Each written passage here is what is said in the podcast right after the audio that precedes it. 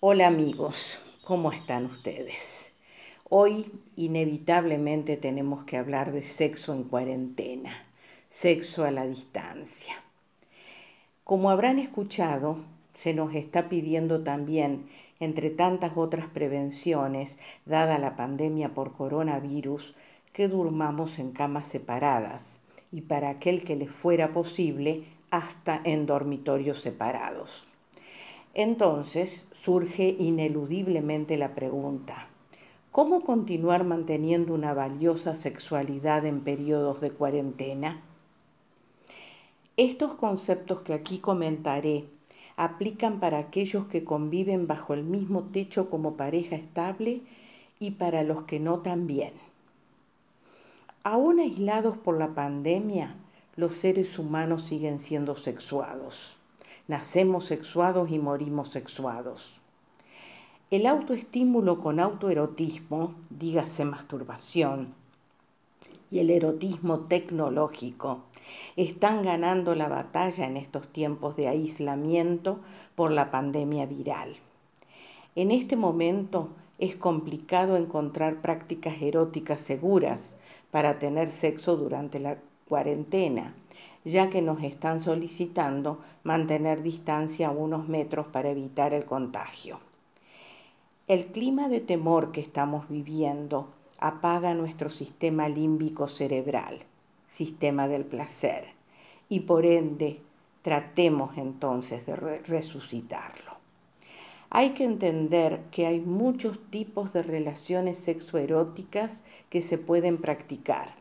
Por lo tanto, distintos modos para relacionarnos.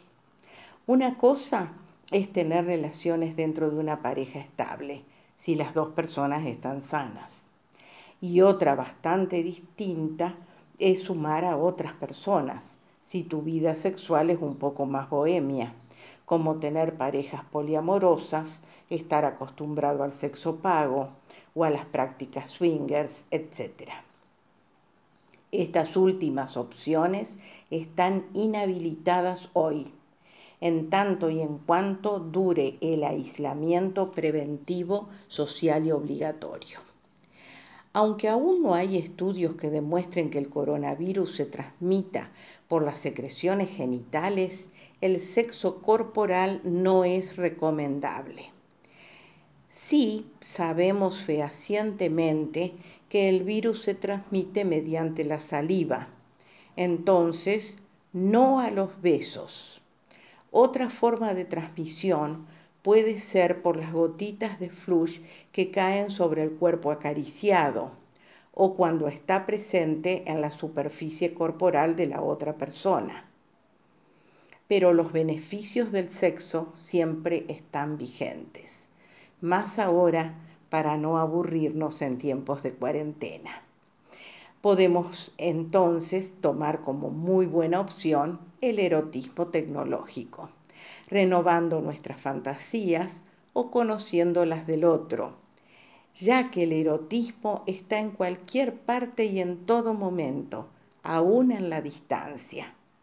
Renunciar a esto sería privarnos de algo que la vida también nos obsequia encuentros sexuales que tienen como sello la cotidianeidad, habitualidad, rutina, muchas veces derrumban la voluptuosidad amorosa. Esta puede ser una buena oportunidad para cambiarla, ¿no les parece? La ausencia de los cuerpos permite desplegar las más encendidas fantasías, desatando emociones apetecibles siempre y cuando sepamos codificarlas eróticamente.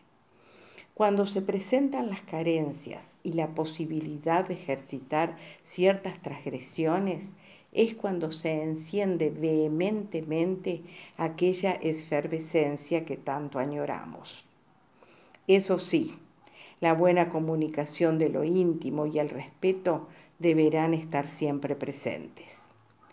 El principal órgano sexual en el organismo humano es el cerebro.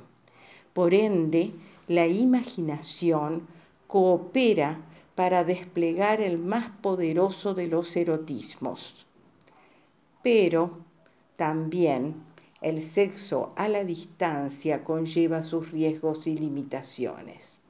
Pudor, vergüenza, inhibiciones pueden ser sus detractores. Muchas parejas se avergüenzan demasiado ante la posibilidad de contarse los deseos que pasan por su imaginación. Sexo virtual, cibersex, sexo telefónico, ciberacto, son otras formas de vivir una sexualidad diferente cuando no tenemos a ese compañero íntimo o a esa compañera íntima al alcance de la mano. En realidad, todas estas modalidades llevan un denominador común, sexo a la distancia. Así, entonces, el erotismo tecnológico puede contribuir a que la vida erótica no tenga cortes, no tenga distancias.